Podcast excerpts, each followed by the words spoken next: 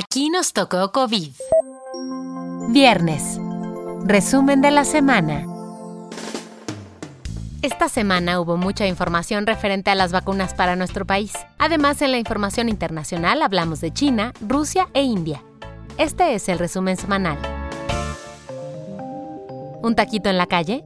El gobierno de la Ciudad de México permitió desde el lunes de esta semana que los restaurantes, taquerías, fondas, torterías y otros pequeños negocios de comida puedan recibir en mesas al exterior a sus comensales durante este semáforo rojo. Previamente solo tenían autorizado el servicio para llevar o de entrega a domicilio. Durante la primera semana de febrero llegarán a México 50.000 dosis de la vacuna de Cancino. Además, a finales de enero también se recibirán las primeras 400.000 dosis de la vacuna rusa Sputnik V. Sin embargo, la Comisión Federal para la Protección contra Riesgos Sanitarios, la COFEPRIS, aún no ha dado el visto bueno para ambos biológicos, pero se espera que estas vacunas presenten en los siguientes días su solicitud de aprobación. Y en otras llegadas, 5.230 litros de la sustancia activa de la vacuna de AstraZeneca llegaron a nuestro país para ser envasados en las instalaciones de los laboratorios Leomont en el Estado de México. El subsecretario Hugo López Gatel informó que a finales de marzo las dosis estarán listas para su aplicación en nuestro país. En cuanto a la vacuna de Pfizer y BioNTech, el presidente López Obrador dijo que la farmacéutica reducirá las dosis entregadas a México. Esto debido a que la ONU pidió a Pfizer que bajara sus entregas a países que tienen contrato para que se las puedan repartir a naciones más pobres. El presidente lo declaró así.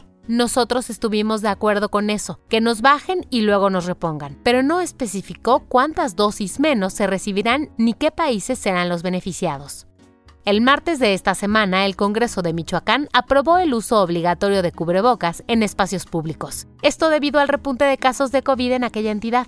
Esta ley entró en vigor ayer jueves. En información internacional, ayer jueves se registró un incendio en el Serum Institute of India, que es el mayor fabricante de vacunas del mundo. De acuerdo con los medios locales, la producción de vacunas no se vio afectada.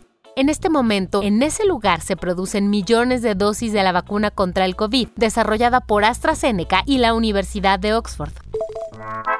En Rusia, el regulador sanitario dijo que la segunda vacuna contra el COVID registrada en aquel país, la Epivac Corona, demostró tener una efectividad del 100% en las primeras etapas de los ensayos de la fase 1-2. En este estudio, la vacuna probó su seguridad, posibles efectos secundarios y su inmunogenicidad en 100 personas de entre 18 y 60 años y la ciudad de Shijiazhuang, en el norte de China, está construyendo a toda prisa un gran centro de cuarentena, que tendrá una capacidad para albergar a más de 4.000 personas. Esto con miras a frenar el brote de COVID en esta ciudad. El guion de este podcast fue escrito por Giovanni Mac con información de Lidia Arista y las agencias Reuters y EFE.